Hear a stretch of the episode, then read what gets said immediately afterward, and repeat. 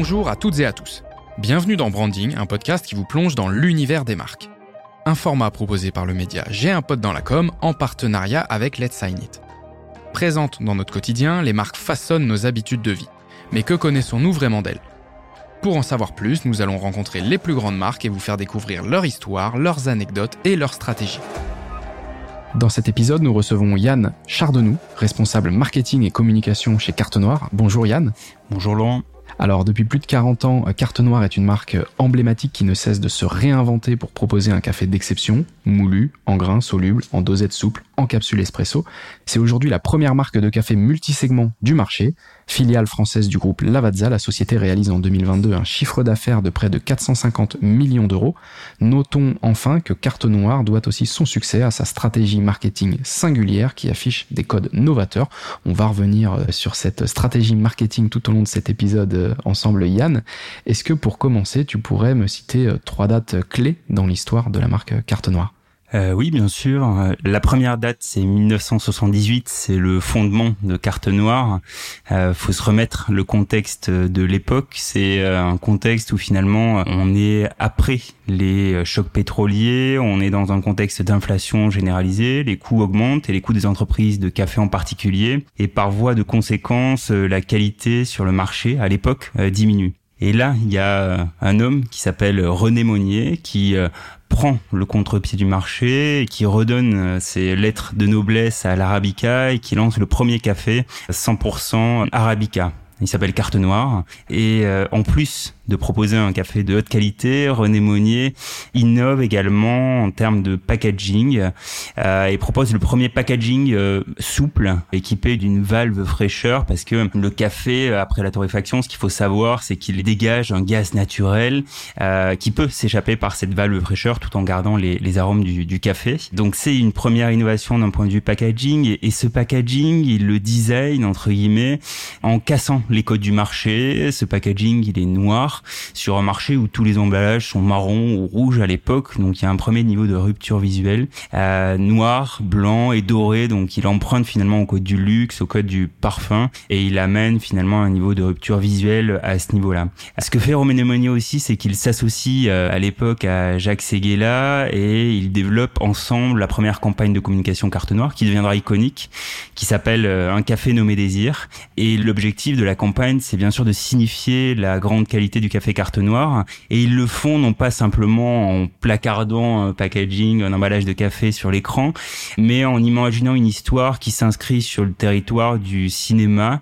La première publicité d'un café nommé Désir, c'est la piscine et euh, on voit un homme sortir d'une piscine et en sortant, il est surpris par une femme belle, élégante. Ils hument les arômes du café ensemble et là se déclenche finalement une passion, une étreinte qui illustre finalement toute la publicité euh, par le désir, illustre l'éveil des sens euh, procuré par la dégustation d'un café euh, carte noire. Donc ça, c'est 1978, c'est une date fondatrice à plusieurs égards, à la fois en termes de produits et de, communication. La deuxième, c'est 2016. Là, c'est une page qui se tourne puisque Carte Noire rejoint le groupe Lavazza. Et là, c'est deux, finalement, deux entreprises et deux marques iconiques qui se rejoignent. Lavazza, c'est le savoir-faire, la tradition du café euh, à l'italienne. C'est un groupe familial depuis toujours. Euh, et Carte Noire, c'est l'élégance euh, à la française. Et euh, en rejoignant le groupe Lavazza, euh, finalement, ce qu'a fait le groupe Lavazza, c'est de réaffirmer l'ancrage local français de Carte Noire en investissant dans l'usine de la Vérune, c'est dans l'Hérault, c'est à côté de Montpellier. C'est une usine qui est aussi emblématique. Si vous y allez, vous verrez un immense packaging de café de plusieurs dizaines de mètres de haut. Et c'est là qu'est torréfié le café Carte Noire, en grande majorité 30 000 tonnes torréfié euh, chaque euh, chaque année. Et puis c'était l'occasion aussi pour euh, le groupe Lavazza et la marque Carte Noire d'ouvrir Carte Noire qui historiquement était sur le café moulu et le café en grains, de l'ouvrir aux nouvelles attentes des consommateurs, les prédosés, les capsules, les dosettes, avec une nouvelle campagne de communication puisqu'on parle communication aujourd'hui, les plus belles couleurs du noir, qui cette fois-ci s'inscrivait plus tant sur le territoire du cinéma mais sur celui de la mode avec ses couleurs et ses variétés qui permettaient de servir de tremplin et d'accompagner le lancement des segments euh, prédosés. Et enfin, la troisième date, c'est c'est 2022 avec l'ouverture de notre boutique carte blanche torréfacteur à Lyon. Et on donne effectivement carte blanche aux consommateurs euh, pour euh, développer avec euh, notre maître torréfactrice Marie son propre café, le café qui lui ressemble, un café personnalisé. Donc vous, Laurent, si vous allez en boutique, on va vous poser quelques questions, on va déterminer quel est votre profil aromatique, l'amertume, la sucrosité, l'acidité ou un mix des trois. et vous aurez votre café à vous et vous reviendrez dans un mois ou deux et vous donnez simplement votre nom et on vous conçoit à nouveau votre votre café. C'est un vrai changement de paradigme, je le dis pour une entreprise de café parce que c'est une réaction locale qui est faite euh, dans la boutique et euh, c'est une approche de relation, de partage d'expertise et de savoir-faire avec le consommateur. Oui, il y a une grosse notion d'expertise et même, je dirais peut-être de technique hein, dans la première date euh, que tu as mentionnée, 78, euh, d'expliquer voilà quand il y a euh, alors c'était la torréfaction ou c'était au moment de, de consommer le, le, café où tu mentionnais un gaz qui s'échappe. Enfin, c'est des termes assez techniques finalement. Et cette boutique, elle va venir aider peut-être les gens comme moi qui, on vient de l'entendre, ne connaissent pas assez ce qui se passe quand on boit un café ou quand on prépare un café, de trouver le bon finalement café, euh, dosage, euh, la bonne configuration. Je sais pas comment est-ce qu'on appelle ça ouais, dans le bah, café. C'est ça, ouais, exactement. Euh, c'est vrai que euh, on compare souvent le café au vin mhm. parce que finalement c'est c'est extrêmement complexe l'univers du café. Dans un grain de café, il y a plus de 1000 notes aromatiques et en fonction de la manière des crus que vous sélectionnez, en fonction de la torréfaction que vous y apportez et de l'assemblage que vous en faites, vous aurez un profil aromatique, un goût spécifique particulier.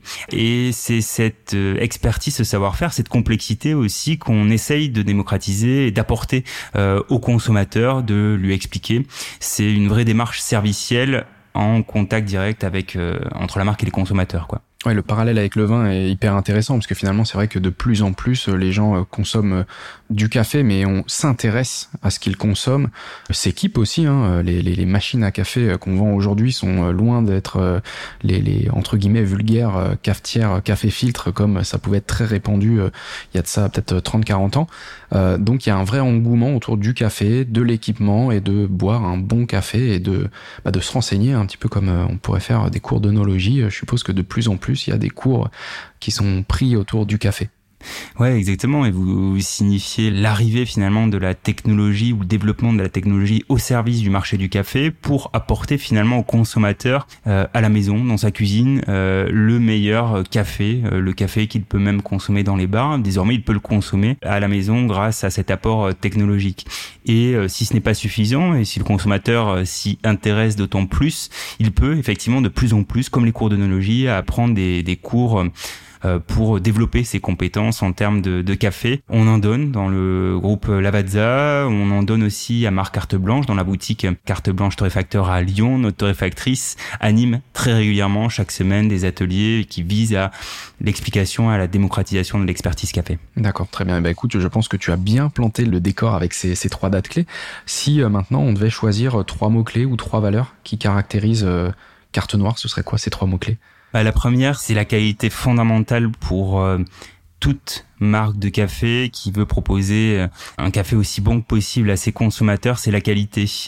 C'est une valeur qui a été euh, réaffirmée et forgée dans le marbre depuis que Carte Noire a rejoint la Lavazza et elle s'envisage à tous euh, les niveaux de la conception du café, de l'amont, c'est-à-dire de la sélection des meilleurs crus euh, dans les plantations. C'est aussi la sélection des meilleurs grains une fois que les cerises de café sont apparues. Euh, il y a sur une marque comme Carte Noire au moins sept critères de sélection qui sont passés. donc c'est ce qui permet de sélectionner les meilleurs grains et d'obtenir in fine le meilleur goût et le, le plaisir de dégustation et puis euh, c'est euh, également l'assemblage qui permet d'obtenir l'accord parfait, la signature aromatique euh, qui fait la, la, spécificité de, de, de, carte noire. Et dernière grande étape, on va dire, c'est la torréfaction c'est l'exposition à cette source de chaleur, c'est une cuisson finalement, euh, qui permet euh, de révéler les euh, mille et une notes aromatiques dont je vous parlais, qui sont contenues dans un grain de café. En fonction du niveau de torréfaction, vous avez un goût différent.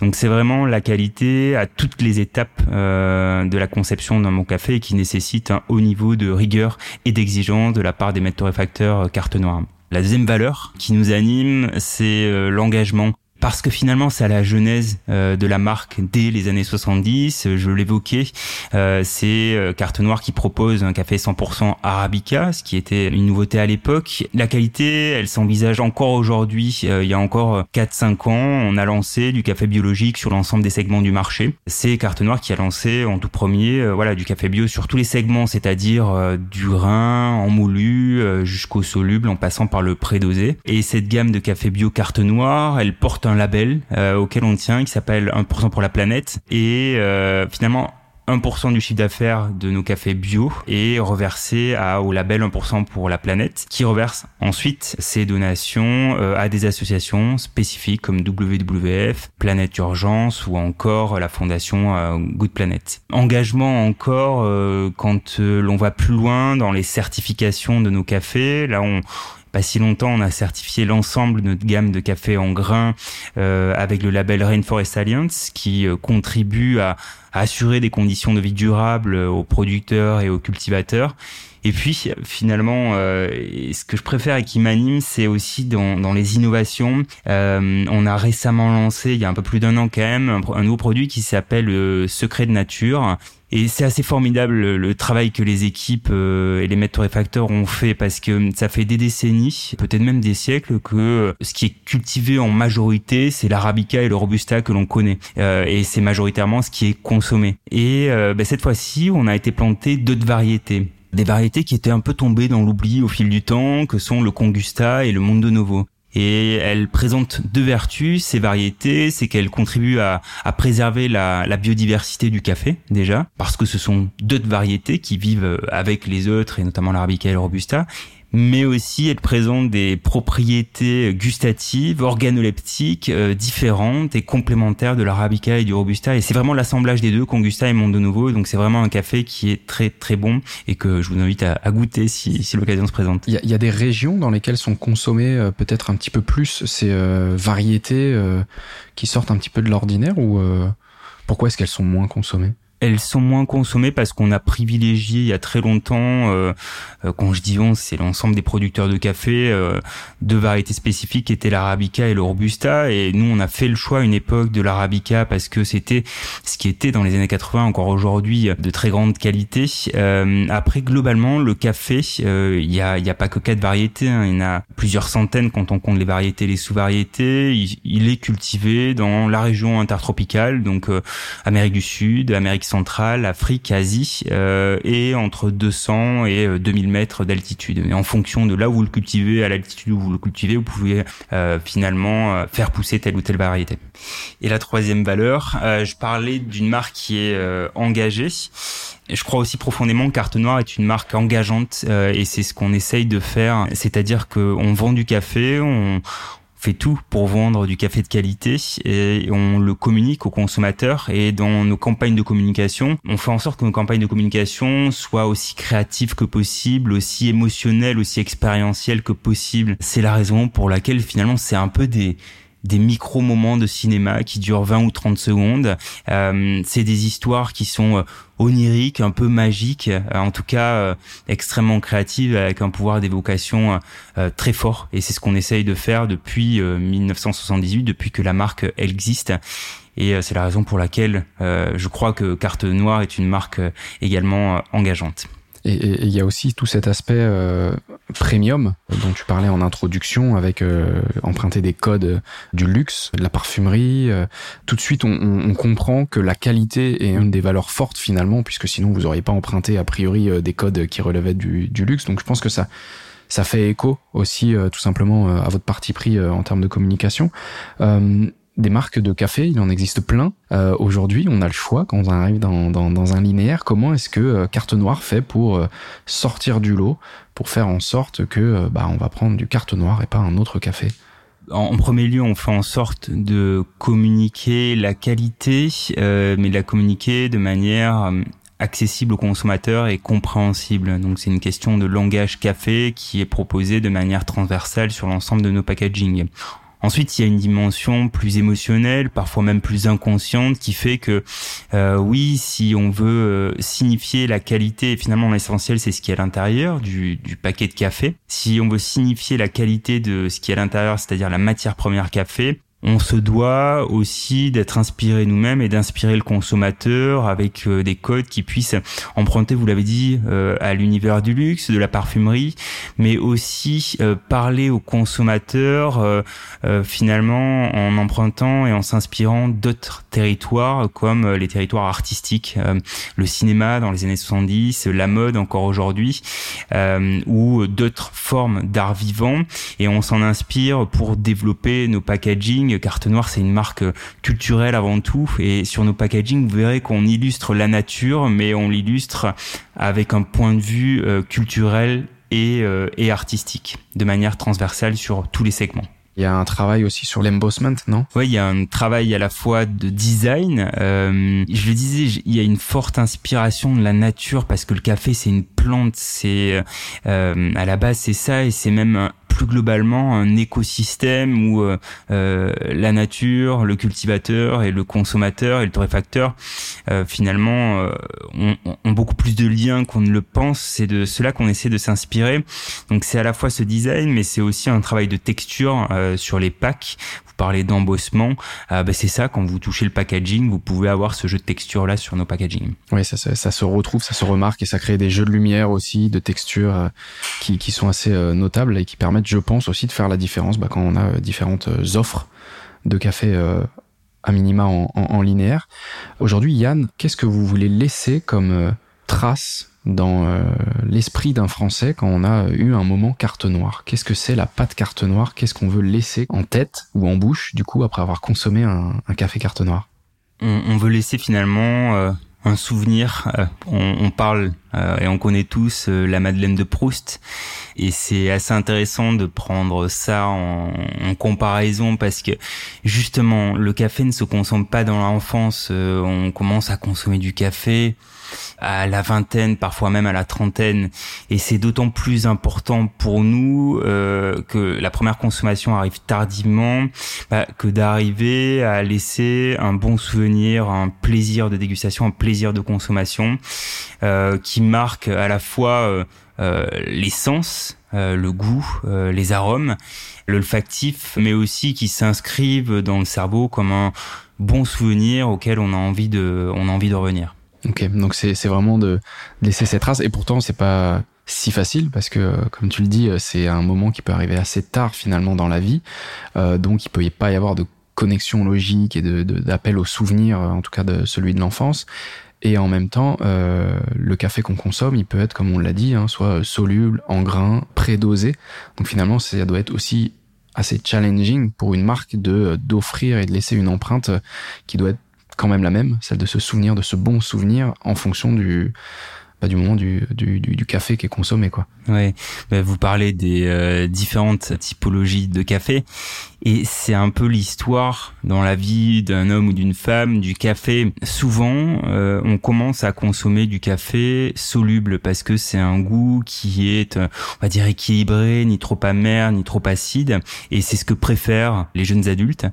Et puis, euh, progressivement, on commence à voir, au fur et à mesure des années, une évolution de la consommation vers du café moulu ou du café en grains ou du café prédosé. Donc il y a au fur et à mesure des étapes euh, de la vie, euh, il y a une évolution des consommations et des typologies euh, de café. Encore, je rentre pas dans le détail. Ouais, mais il y a une expérience qui se fait aussi. Donc finalement, ça commence par le soluble, après peut-être plutôt le prédosé accessible et ensuite peut-être le grain avec un matériel et un équipement un petit peu plus technique et qui permet de voilà le goût s'affine et on commence à savoir qu'est-ce qu'on recherche aussi dans le café parce qu'on a essayé plusieurs types de café ou ou type de je sais pas de température, de pression, de je ne sais guère euh, technicité et du coup on finit par savoir ce qu'on apprécie dans le café, ce qui ce qui n'arrive qu'avec l'expérience. Finalement, il faut en goûter, en tester pour pouvoir se faire euh, bah, son, son opinion sur euh, voilà moi le café que j'aime c'est celui qui est fort, court, sans sucre ou avec sucre, euh, plus ou moins fort, allongé, il y a différents types de, de, consommation avec ou sans lait. Alors je sais pas combien est-ce qu'il y a de, de, cas possibles, mais l'expérience fait qu'on finit par savoir ce que l'on veut et donc on, est accompagné dans notre consommation de café. Ouais, c'est ça. Bah, c'est l'histoire finalement d'une éducation qui dure une bonne partie de la vie. C'est ça. Les goûts évoluent. Le palais finalement des gens évolue lui-même. On est euh, très sensible et bien souvent on aime peu l'amertume quand on a moins de 20 ans, moins de 30 ans. Mhm. Et après, on commence à y prendre goût. C'est le cas de beaucoup, beaucoup de gens et de, de consommateurs. Et puis quand on revient au café, c'est cela, c'est qu'on évolue dans notre consommation, on finit par savoir ce que l'on aime, euh, on goûte différents types de café, on essaye parfois différentes machines et euh, on va finalement vers ce qui nous procure le plus de proximité en termes de goût euh, dans notre consommation. Vous parlez du café euh, en grain, c'est souvent ça, c'est euh, sont souvent des gens qui s'installent, qui achètent pour la première fois, qui ont désormais une cuisine qui permet d'avoir un équipement comme une machine à grains et elles sont en train de se démocratiser de manière assez fulgurante euh, et qui peuvent la régler ou pas euh, de manière à acheter du café carte noire et à concevoir un café tous les matins qui correspond à leur goût. Ouais, voilà, c'est des phases de vie et finalement on finit par avoir une cuisine euh, qui s'équipe avec plus de place, donc on peut se permettre d'avoir une machine plus volumineuse sur le plan de travail euh, versus euh, étudiant dans un petit appartement potentiellement parisien ou je ne sais où, et donc d'avoir une machine à café un peu moins encombrante. Je pense qu'on a un beau panorama dans cette introduction sur sur la marque Carte Noire. On va passer maintenant à la deuxième partie qui concerne un petit peu plus le marketing, la communication, la publicité. et justement en parlant de publicité quel est le rapport que euh, la marque entretient avec la publicité historiquement euh, Quels sont un peu les supports de prédilection? Tu l'as mentionné tout à l'heure avec un, gros travail qui a été fait avec euh, Jacques Seguela, que l'on a reçu également sur un autre épisode d'un autre podcast, et cette fameuse catchline, un café nommé Désir, je pense qu'il est connu de, de tous ceux qui nous écoutent aujourd'hui. C'est quoi l'histoire, la saga publicitaire carte noire aujourd'hui? Je crois que pour euh, vous répondre, euh, il faudrait que je revienne au, finalement au fondement de la publicité moderne. Euh, partons des années 50 ou 60, c'est vous savez euh, la, la, grande époque de la réclame. Et à l'époque, euh, il suffisait de communiquer un produit alimentaire en finalement le placardant sur un fond blanc et de dire voilà mon café il est de qualité et il est vendu pas trop cher. Euh, c'est la typologie de publicité qui a fonctionné pendant plusieurs années, plusieurs décennies même et qui vit encore aujourd'hui aujourd'hui, mais progressivement les attentes des consommateurs euh, se sont développées et euh, il a fallu que l'on aille euh, au-delà de simplement communiquer un bénéfice fonctionnel, un produit de commodité, et aller au-delà, ça voulait dire également proposer en complément un bénéfice émotionnel. Et c'est quelque chose qui a été permis par l'avènement de la publicité en télé très progressivement, les années 70, 80. Mais c'est l'exemple de Carte Noire. Carte Noire est née en 78, euh, qu'on a pu faire vivre des émotions, euh, aller au-delà de montrer un emballage ou un café, euh, raconter une histoire, offrir euh, aux consommateurs, aux téléspectateurs un court moment de cinéma. Et puis là, on entre dans une troisième grande étape. Les deux premières euh, perdurent encore aujourd'hui, mais la troisième, euh, c'est encore d'aller au-delà et de euh, signifier aux consommateurs à quel point la marque joue un rôle de plus en plus collectif au service de la société. et ça passe par quoi? Ça passe par faire des activations marketing des campagnes de communication qui s'assument telles quelles, c'est-à-dire faire un lien euh, ou opérer un lien entre le consommateur et la marque, lui dire à quel point, par exemple, ce café carte noire est de qualité, mais en complément de ce rôle qu'on assume en termes de communication, jouer un rôle positif et collectif euh, au service de la société. Et c'est ce qu'on fait dans nos campagnes de communication carte blanche, euh, où on sert de tremplin à des artistes émergents, où on reverse des dons à des associations artistiques, par exemple. Donc ce sont ces trois grandes étapes. Euh, c'est euh, à la fois euh, communiquer le, bénéfice fonctionnel du produit, mais aussi un bénéfice émotionnel et puis un, bénéfice collectif. D'accord, donc on a bien retracé cette saga publicitaire euh, à travers le temps, la phase plutôt de la réclame très euh, accès produit et prix finalement, euh, bénéfice très clair, et progressivement on va vers aider le consommateur à se projeter, à, donner un imaginaire, de, de, l'emmener un petit peu plus loin, et puis maintenant on arrive vraiment sur tout ce qui a vraiment encore plus autour. Finalement, on, on, on dézoome à fond et on l'emmène dans une expérience qui va bien plus loin que la simple expérience de consommation ou d'achat du produit Tu as mentionné dans les campagnes la campagne carte blanche. Est-ce que tu peux aller un petit peu plus loin? Il y a des cafés éphémères, c'est ça, qui ouvrent avec des challenges. Est-ce que tu peux nous en dire un petit peu plus? Ouais, bien sûr. Euh, L'objectif des campagnes de communication euh, qui s'intitulent comme cela, un carte noire donne carte blanche, carte blanche aux arts, c'est de signifier euh, ce qu'est finalement le bénéfice basique et fonctionnel du café. Quand vous consommez du café, vous recherchez euh, finalement un goût, mais vous recherchez aussi une forme d'élan, de stimulation physique, physiologique, psychologique. C'est ce qu'on a voulu signifier dans ces dans ces campagnes-là, c'est-à-dire servir de tremplin euh, à des artistes émergents du monde de la danse, du monde de la musique, du monde de la mode ou encore du, du cinéma. Euh, je vous donne euh, quelques exemples. L'opus 1 de carte noire d'une carte blanche, on l'a lancé en 2021. Il était 100% digital. On a donné carte blanche aux danseurs et avec Fovoto, on a développé, enfin c'est elle qui l'a développé, une chorégraphie sur fond de la musique Si bien du mal d'Hervé, qui était aussi la musique de notre publicité en, télé. Et ensuite, Fovoto, sur base de cette chorégraphie, a donné également carte blanche à tous les internautes sur TikTok pour exécuter cette chorégraphie ou une chorégraphie différente. Et pour chaque euh, vidéo postée, euh, c'était des dons qui étaient reversés à une association qui s'appelle Sport dans la ville. On a lancé plusieurs opus successivement en digital. Euh, il y a eu un autre opus également en 2021 et celui-ci, nous avons donné carte blanche non pas à des danseurs, mais à des illustrateurs, des graphistes. Euh, et ils avaient carte blanche pour donner une seconde vie à des tasses que nous avions chinées chez Emmaüs Alternative. Ils ont donc dessiné, designé euh, ces tasses et, ensuite nous les avons mis en vente sur le e-shop d'Emmaüs Alternative sur celui de carte noire. Euh, le chiffre d'affaires de ces ventes euh, a ensuite intégralement été reversé à Emmaüs Alternative et ce qui a permis euh, de porter l'opération au niveau national, c'est que on avait un chanteur de renom qui nous accompagnait et qui a propulsé l'opération, c'est Eddie de Preto. On a donc été euh, plus loin, effectivement, et vous le mentionniez, euh, l'année dernière, en juin dernier. Euh, on a déployé le dispositif de campagne carte noire donne carte blanche sur le physique et on a ouvert notre premier café éphémère. On a été beaucoup plus loin parce qu'on a donné carte blanche à plusieurs piliers artistiques. la danse, et ici, l'idée c'était donner carte blanche au voguing, une danse émergente, et on soutenait l'association House of la Durée.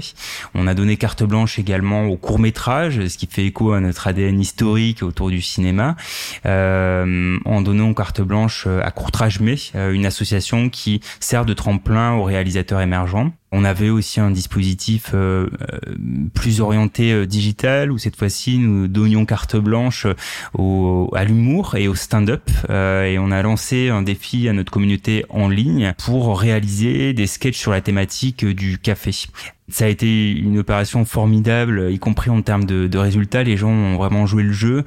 On a reçu un TikTok Award d'ailleurs pour la meilleure performance. Ça a été plus de 2800 vidéos euh, euh, conçues et ça a été près de 100 millions de vues sur, euh, sur TikTok. Donc on poursuit sur notre lancée parce que finalement ces opérations carte noire d'une carte blanche, c'est un moyen de communiquer euh, avec nos consommateurs, c'est un moyen de les inviter dans l'univers de la marque. C'est un moyen de leur faire vivre des expériences euh, également en leur permettant d'assister à des performances artistiques euh, d'artistes émergents. Euh, donc on continue sur notre lancée et en 2023, en juin, dans quelques jours, du 13 au 24 juin, on lance un nouvel opus de carte noire d'une carte blanche à Bordeaux cette fois-ci. On bouge et on va donner carte blanche aux arts urbains cette fois-ci et on va réhabiliter un ancien entrepôt dans le quartier des Chartrons. Qui dit art urbain dit rap. Euh, on va collaborer avec Luigi Pekka. Euh, c'est également le hip-hop euh, avec Salif Gway, qui est un danseur hip-hop mondialement connu. Et puis c'est également donner carte blanche au street art avec un street artiste mondialement connu également qui s'appelle Jace. et on va aller plus loin avec Jace, c'est-à-dire qu'on va à nouveau lancer une opération autour des tasses et on donne carte blanche à Jace pour redesigner des tasses chinées chez Emmaüs Alternative ça va partir très vite. Elles vont être mises en vente sur les shops des maïs alternatives et de, et de cartes noires. Et encore une fois, les, le chiffre d'affaires sera reversé à, à Emmaüs Alternative. Donc restez connectés si vous voulez votre mug revisité. Ami bordelais, Carte Noire arrive très très bientôt avec un, lieu qui mise fortement et qui met en avant les arts urbains finalement, c'est un petit peu aussi euh, l'illustration, ce type d'action euh, marketing, c'est l'illustration du petit boost de caféine. Bah vous, vous le faites, mais pour des artistes, quoi. C'est euh, c'est la même chose, quoi. Autant on prend un bon café, on prend un petit kick de caféine, ça nous réveille, ça nous lance. Vous, vous lancez des artistes. C'est ça. C'est l'élan que procure fonctionnellement un café, élan physique, élan physiologique. Et finalement, c'est une métaphore euh, en servant de tremplin, en donnant euh, ce boost et cet élan euh, aux artistes émergents. Et puis ça, ça permet aussi de boucler voilà sur les intentions et l'univers de la marque. Hein, c'est ce qui a été mentionné. Ben, on espère pouvoir se déplacer à Bordeaux et aller voir en personne cet événement. Avant de terminer cet épisode, Yann, est-ce que tu peux nous en dire un tout petit peu plus sur les engagements de la marque Carte Noire. On les a mentionnés tout à l'heure avec euh, les premiers cafés bio, avec 1% euh, Force the Planet. Qu'est-ce qu'il y a d'autre comme engagement qui ne sont pas forcément que RSE, hein? il y a aussi euh, par rapport à la promesse que vous faites à vos consommateurs, c'est quoi les engagements de Carte Noire à l'avenir? Déjà, je pense qu'on a un engagement vis-à-vis de des consommateurs, de la marque Carte Noire. Carte Noire, c'est la marque préférée des Français. On parle souvent d'engagements sociétaux et, environnementaux, mais ici, je veux préciser que euh, c'est déjà une responsabilité et un rôle que euh, les consommateurs apprécient ce que l'on fait en termes de café parce que c'est euh, la base. Et ça fait des décennies que ça dure, que Carte Noire est la marque préférée des Français, que c'est également la plus considérée. Il y a 51% des consommateurs français qui, dès lors qu'ils pensent à acheter café, bah, ils pensent euh, à carte noire. Et euh, c'est cet engagement-là qui passe par euh, une qualité omniprésente, toujours présente sur tous les segments du marché. Et bien sûr, notre engagement, c'est également d'aller plus loin en certifiant nos références. Je l'évoquais, notre gamme grain est, est certifiée en intégralité Rainforest Alliance. C'est ce partenariat avec 1% euh, pour la planète et c'est euh, faire en sorte également que euh, nos opérations marketing, nos campagnes de communication progressivement ne soient plus que des campagnes de communication mais qu'elles aillent au-delà en étant de plus en plus collectives, de plus en plus solidaires et en soutenant toujours des associations avec lesquelles nous travaillons. On a également en digital sur les réseaux sociaux euh, euh, réalisé plusieurs fois euh, ou en tout cas propulsé un pilier qui s'appelle Lumière Sûre où on met en lumière une association spécifique. c'est ce qu'on a fait du coup avec l'association Repair Café. C'est une très belle association. Vous rentrez, vous avez un matériel endommagé, une machine à laver, une machine à café par exemple. Eh bien, vous vous trouvez avec des bénévoles qui vont réparer votre machine à café justement autour d'un café et vous repartez avec euh, votre machine qui fonctionne à nouveau. Euh, on a trouvé cette initiative formidable et on a voulu lui donner de la visibilité. C'est ce qu'on a fait en allant les rencontrer euh, et en diffusant finalement la vidéo de notre rencontre avec cette association sur les réseaux sociaux, ce qui, je l'espère, contribue à développer la connaissance des gens et la, et la notoriété de cette association. Ouais, donc c'est très très clair et puis ça, ça reboucle avec ce qu'on disait tout à l'heure, hein, avec euh, des actions euh, de plus en plus solidaires. Alors le focus reste quand même sur le produit et sa qualité, sinon il n'y a pas de raison d'être de la marque et finalement bah, il y aura pas d'impact.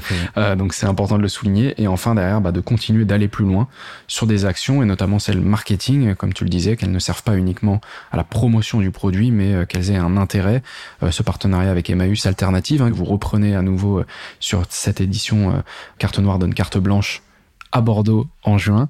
Merci euh, Yann, on arrive maintenant euh, à la fin de cet épisode, donc merci euh, d'avoir pris le temps de répondre à toutes mes questions. Merci à vous. Merci à tous de nous avoir écoutés, on se retrouve très vite dans un prochain épisode. À très bientôt.